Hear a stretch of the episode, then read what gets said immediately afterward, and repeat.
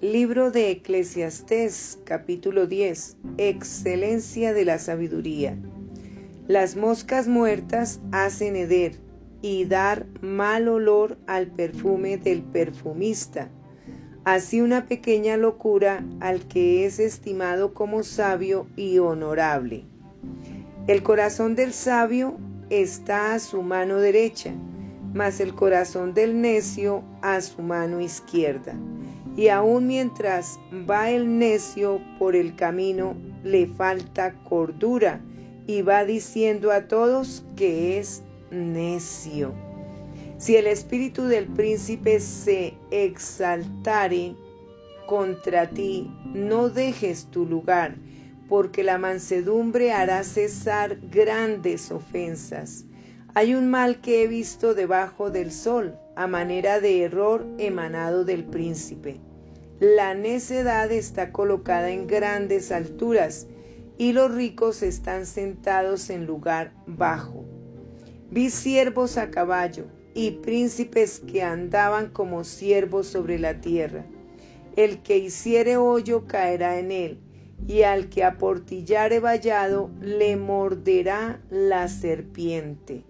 Quien corta piedras se hiere con ellas, el que parte leña en ello peligra.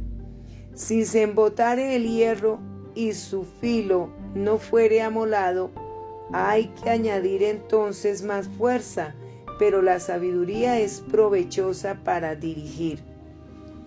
Si muerde la serpiente antes de ser encantada, de nada sirve el encantador.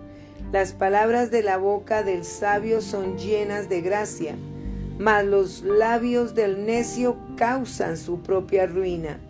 El principio de las palabras de su boca es necedad y el fin de su charla nocivo desvarío.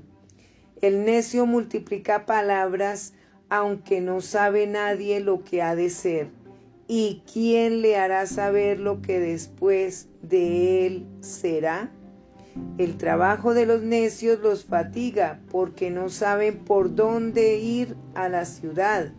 Ay de ti, tierra, cuando tu rey es muchacho y tus príncipes banquetean de mañana. Bienaventurada tú, tierra, cuando tu rey es hijo de nobles y tus príncipes comen a su hora para reponer sus fuerzas y no para beber. Por la pereza se cae la techumbre y por la flojedad de las manos se llueve la casa. Por el placer se hace el banquete y el vino alegra a los vivos y el dinero sirve para todo.